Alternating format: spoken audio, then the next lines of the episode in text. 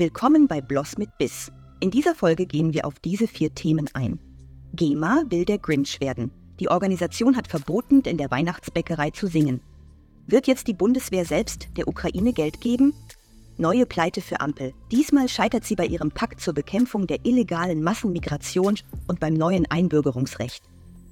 Die Schweiz ist empört über die Verspätungen der Deutschen Bahn. Plätzchenärger in NRW. Kindergärten dürfen das beliebte Lied in der Weihnachtsbäckerei nicht mehr singen. Wir erleben hier quasi eine Neuauflage des Klassikers Der Grinch nur in deutscher Fassung und die Hauptrolle übernimmt die GEMA. Wird das Lied einstudiert und vor den Eltern gesungen, gilt dies als öffentliche Aufführung und der Kindergarten muss Gebühren zahlen. Ebenso muss jedes einzelne Lied vorher angemeldet werden. Der GEMA Grinch hat auch schon auf den Weihnachtsmärkten gewütet und dort die Weihnachtsmucke geklaut.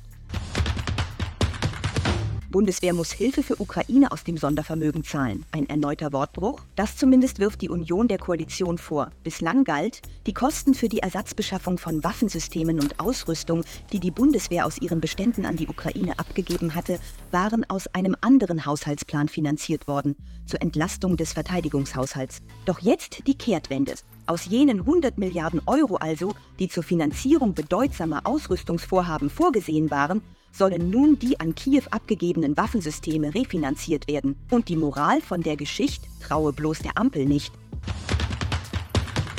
Asylpakt geplatzt. Eine neue Megapleite für die Ampel. Sie scheitert bei ihrem Pakt zur Bekämpfung der illegalen Massenmigration und beim neuen Einbürgerungsrecht. Stunk gibt es aus den eigenen Reihen.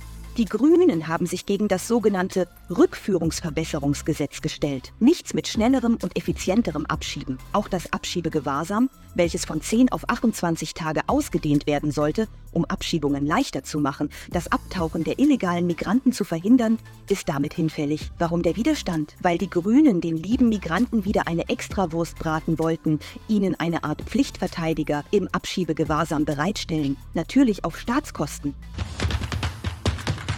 Böse Klatsche für deutsche Bahnmanager. Sogar der Schweiz stinken schon die Verspätungen. Inzwischen soll jeder zweite Zug aus Deutschland nicht pünktlich sein. Eine Bahn muss laut dem Direktor des Schweizerischen Bundesamtes für Verkehr, Peter Füglisthaler, zu 85 bis 90 Prozent pünktlich sein. Andernfalls sollte das Management zur Rechenschaft gezogen werden. Rüge aus dem Nachbarland, das den harten Worten Taten folgen lässt. Für jeden Zug der Deutschen Bahn mit mehr als 15 Minuten Verspätung ist in Basel Endstation und die Schweizer Bahnen setzen dann eigene Züge ein, die ab Grenze pünktlich fahren.